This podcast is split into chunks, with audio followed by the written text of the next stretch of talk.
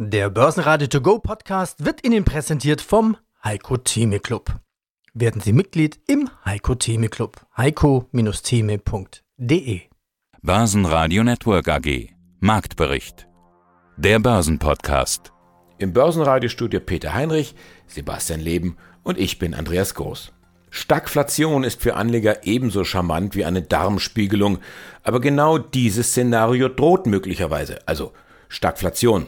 Steigende Preise, vor allem Rohstoffpreise bei stagnierender Wirtschaft. Nicht gut für Aktien, auch nicht gut für Anleihen. Hören Sie hierzu Metzler-Chefvolkswirt Edgar Walk bei uns im Interview. Am Aschermittwoch zumindest haben sich die Anleger wieder leicht nach vorne gewagt und runde Marken angesteuert. Der DAX schloss 0,7% fester bei 14.000 Punkten, der MDAX 0,4% im Plus bei 31.100 Punkten. Die US-Anleger reagieren zuversichtlich auf Präsident Bidens erste Rede zur Lage der Nation. Demokraten und Republikaner in ungewohnter Einigkeit, fast schon Begeisterung in der Frage der Sanktionen gegen Putin. Die Börsen in New York zum Handelsstaat im Plus. Fast 114 US-Dollar kostet ein Fass Brennöl in der Spitze, ein Ende des Preisanstiegs nicht in Sicht. Und doppelt bitter dabei, der Euro gibt zum Dollar weiter nach und rutscht unter 1,11 Dollar. Nach Apple und Siemens stellen jetzt auch Airbus und Boeing ihre Geschäfte mit Russland ein. Damit gibt's auch keine Ersatzteile mehr. Keine Teile mehr gibt's auch für die Autobauer. Die Lieferanten in Russland und in der Ukraine fallen aus. Das bedeutet, die Bänder bei Volkswagen, BMW und Co. kommen zum Stillstand. Gute Nachrichten dagegen von Sixt, der Autovermieter oder eigentlich sollte ich sagen, der Full-Service-Anbieter im Bereich Mobilität fährt einen Rekordgewinn ein. Die Sixt-Aktien klettern am Mittwoch 6%. Unsere Top-Interviews hören Sie jetzt in Auszügen. Es sind die Vorstände von Shop Apotheke, Pacifico Renewables und Pira Mobility. Außerdem Renditespezialist Lars Erichsen, Ulrich Müller von der Wells Academy und Degussa Chefvolkswirt Thorsten Polleit. Ja, hallo und herzlich willkommen. Mein Name ist Ulrich Müller. Ich bin als Investor seit mittlerweile 30.000 Stunden an der Börse und habe eine Ulrich Müller Wealth Academy gegründet, in der wir mittlerweile rund 15.000 Menschen zum Thema Börse und Aktie geschult haben. Und ich freue mich auf den äh, heutigen Tag. Ja, 30.000 Stunden, das ist natürlich eine ganze Menge Erfahrung, über die wir hier sprechen können. In den letzten, oh, ich will mich jetzt nicht verrechnen, ich nenne es lieber in Tagen. In den letzten sieben Tagen ist das Thema auch für den Kapitalmarkt kein schönes, nämlich Krieg. Krieg in der Ukraine. Auch wir müssen natürlich mit diesem Thema besprechen. Äh, Krieg ist wohl eine der größten Unsicherheiten, die der Markt überhaupt nur haben kann. Und Unsicherheit ist ja bekanntermaßen Gift für die Börse. Aber natürlich ist es noch viel mehr als ein Börsenthema. Inzwischen dürfte dieser Krieg in der Ukraine in aller unserer Leben in irgendeiner irgendeiner Form angekommen sein. Ja, sowohl bei Ihnen als auch bei mir ist natürlich Börse auch ein gewisser Teil des Alltags. Sie sind Finanzcoach, Sie sind Vorberater. Wo und wie betrifft Sie dieser Krieg? Naja, ich glaube, man kann das in zwei Facetten sehen. Ich habe gestern Abend gerade dazu ein Webinar gehalten vor fast 1000 Menschen. Das ist, was ich schon eben sagte, natürlich die menschliche Seite. Kann man überhaupt jetzt über Geld reden? Mich fragen natürlich dann auch mal Leute, wo kann man denn jetzt investieren? Wo kann man noch einsteigen? Ist das denn eigentlich von der menschlichen Seite überhaupt korrekt, im Moment über Geld zu reden? Rothschild hat das ja auch mal so drastisch ausgedrückt. Wenn das Blut durch die Straßen läuft, dann ist es der richtige Moment, um zu kaufen. Er meint natürlich damit eigentlich nicht den Krieg und das menschliche Blut, sondern mehr das Gemetzel an der Börse, wenn die Kurse halt mal deutlich runtergehen. Aber ich glaube, das ist auch hier letztendlich so zu sehen. Das kann man natürlich diskutieren aus der emotionalen Seite. Muss ich jetzt in russische Aktien investieren? Rein vom Preis äh, der Aktien sicherlich ja. Kann ich das äh, für mich persönlich übers Herz bringen?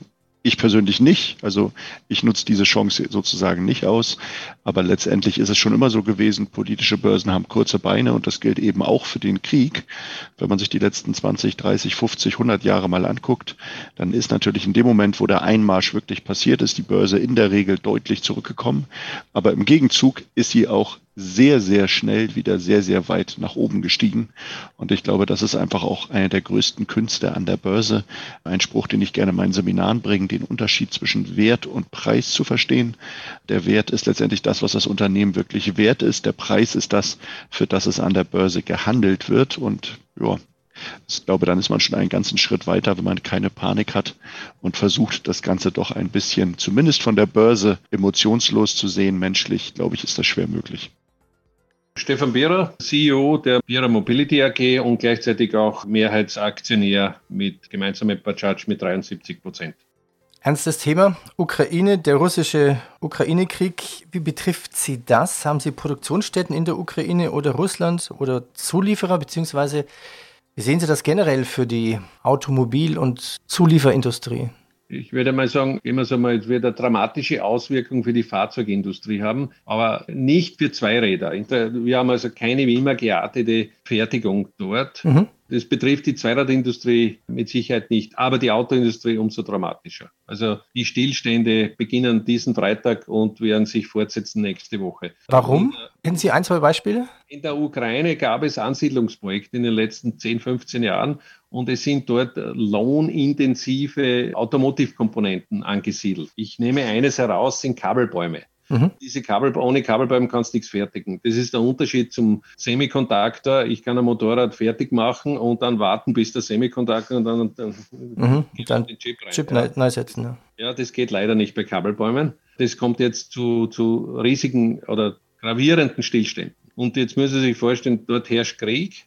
Die Mitarbeiter, die in den Werken sind, sind natürlich im, im Kriegseinsatz und nicht nur die in der Ukraine, sondern auch die in Rumänien und so rundherum. Da sind viele Ukrainer. Das heißt, es kommt zu dementsprechenden Stillständen. Um, um das wieder hochzufahren, das geht nicht über Nacht. Das heißt, man muss Ersatzbeschaffung sich überlegen. Das heißt, es sind die großen Werke in Europa betroffen, von BMW bis VW. Alle, alle, alle, alle sind betroffen.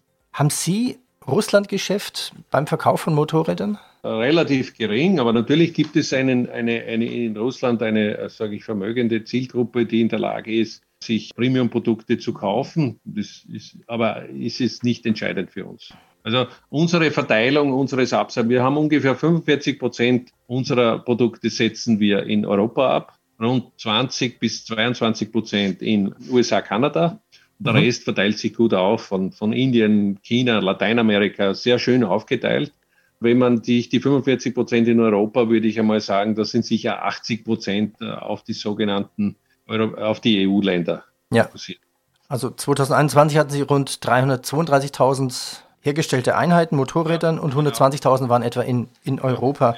Also das heißt, Sie müssen jetzt nicht aufgrund des Krieges über eine Korrektur der Jahresziele nachdenken? Nein, bei uns nicht. Ja. Okay. Wobei man muss dazu sagen, ich hoffe, dass sich das Thema irgendwann relativ kurzfristig löst, weil wenn das weiter eskaliert, dann haben wir sonst so ein anderes Thema. Ja, muss man mal ganz offen dazu sagen. Also das ist schon sehr bedrückend, muss man dazu sagen. Ja.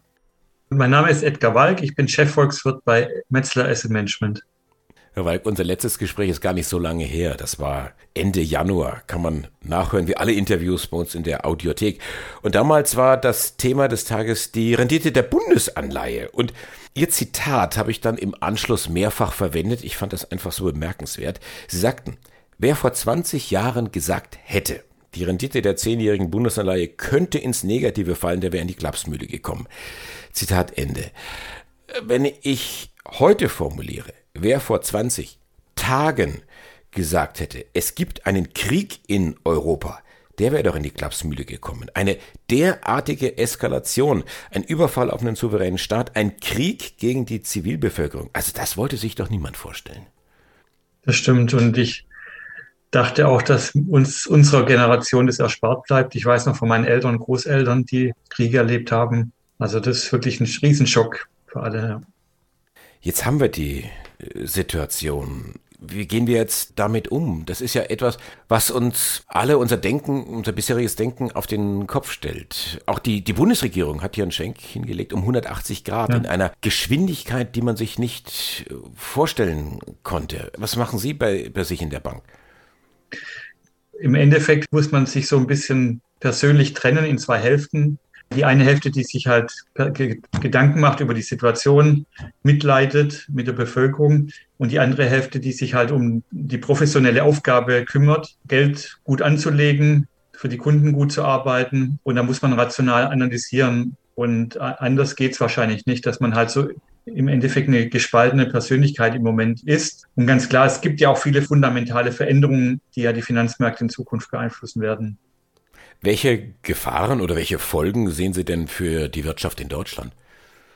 Ja, wahrscheinlich nicht nur für die Wirtschaft in Deutschland, sondern weltweit sind wir schon in der Situation, wir hatten ja schon vor der Ukraine-Krise hohe Inflationsraten, haben jetzt hier einen Angebotsschock. Also die Rohstoffe sind knapp gewesen schon vor dem Ukraine-Krieg. Sie werden jetzt noch knapper. Darum sehen wir stark steigende Rohstoffpreise. Und es erinnert an die 70er Jahre mit dem Ölembargo der arabischen Länder und an die Stagflation damals. Das ist ganz klar, wenn Rohstoffe knapp sind, dann kann nicht so viel produziert werden, wie nachgefragt wird. Das ist eine Bremse dann praktisch. Das drückt sich dann in hohen Preisen aus und im schwachen Wirtschaftswachstum, also in der Stagflation. Und ich denke, das große Risiko jetzt für die nächsten Wochen, Monate ist, dass wir in Deutschland, aber auf globaler Ebene in eine Stagflation rutschen wie in den 70er Jahren. Ja, mein Name ist Stefan Feltens. Ich bin seit dreieinhalb Jahren bei der Shop-Apotheke und seit Anfang 2019 verantwortlich als CEO der Shop-Apotheke Europe. Und wir sprechen natürlich gleich über Ihre Zahlen, aber wir haben natürlich noch ein anderes Thema zu besprechen. Das Thema, über das aktuell alle sprechen müssen, über das überall gesprochen wird. Und die Rede ist natürlich vom Ukraine-Konflikt. Kein schönes Thema, aber es betrifft uns alle. Wir spüren das inzwischen auch in unserem täglichen Leben. Und viele Firmen spüren es eben auch schon. Es geht um Sanktionen, es geht um Auswirkungen, die so ein Krieg eben hat. Es geht um die aktuelle Lage. Herr Feltens, wie gehen Sie mit dem Thema um? Erstens und zweitens, haben Sie überhaupt Berührungspunkte? Ja, Herr Lieben, wir sind natürlich alle betroffen und unsere Gedanken sind natürlich mit der Bevölkerung in der Ukraine. Wir hoffen, dass die Feindseligkeiten da schnellstmöglich eingestellt werden und dass damit auch das Leiden der insbesondere, aber nicht nur, aber insbesondere Zivilbevölkerung ein Ende hat. Morgen wird sich eine Lieferung von äh, dringend benötigten Apothekenprodukten von der Shop-Apotheke auf den Weg in die Ukraine machen. Darüber hinaus, und ich glaube, darauf spielen Sie an, hat der Krieg in der Ukraine jetzt keine direkten Auswirkungen auf das Geschäft der Shop-Apotheke. Wir haben selbst überhaupt keinen Umsatz in Russland oder in der Ukraine. Wir haben keine Lieferanten, die in Russland oder in der Ukraine ansässig sind. Und wir haben auch nichts mit dem russischen Rubel zu tun. Die einzige Währung, äh, die sie bei uns in der Bilanz finden, das ist neben dem Euro natürlich der Schweizer Franken. Und ich glaube, in gerade einer Situation wie der jetzigen ist es nicht schlecht, dann auch ein paar Schweizer Franken bei sich im Portfolio zu haben. Ja, Stichwort sicherer Hafen, wie Sie es schon sagen. Aber das sind normalerweise Dinge, die wir eher mit den Vermögensverwaltern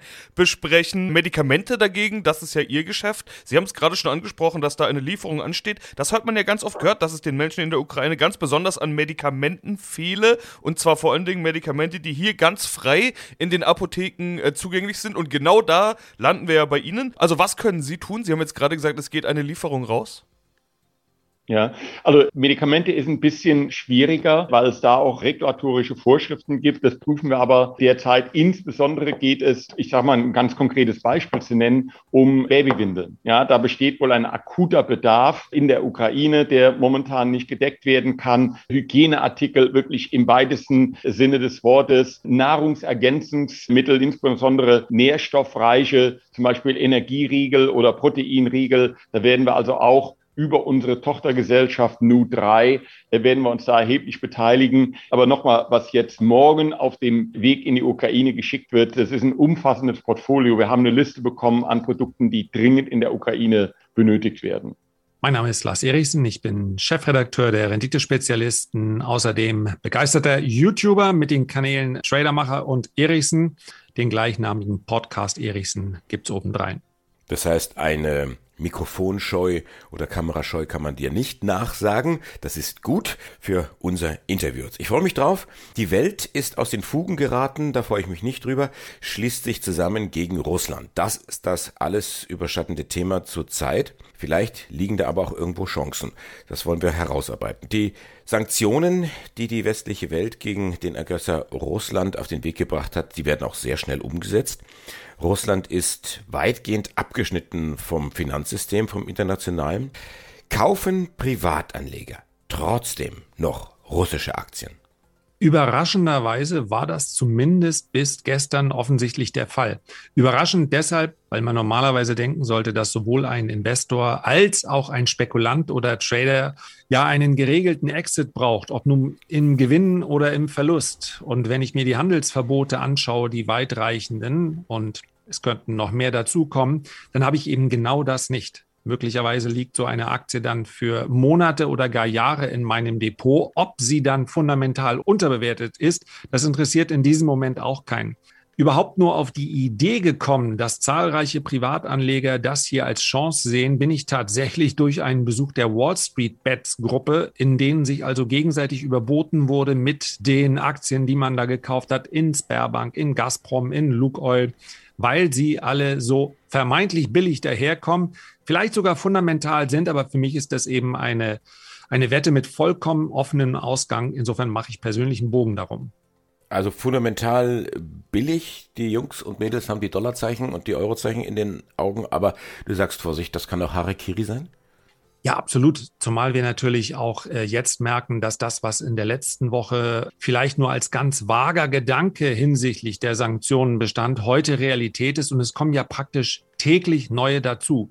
Man muss sicherlich nochmal unterscheiden zwischen den Energiewerten, denn nach wie vor fließt ja russisches Öl und fließt russisches Gas nach Deutschland und in die ganze Welt. Auch die Amerikaner haben ihre Importe nicht gestoppt.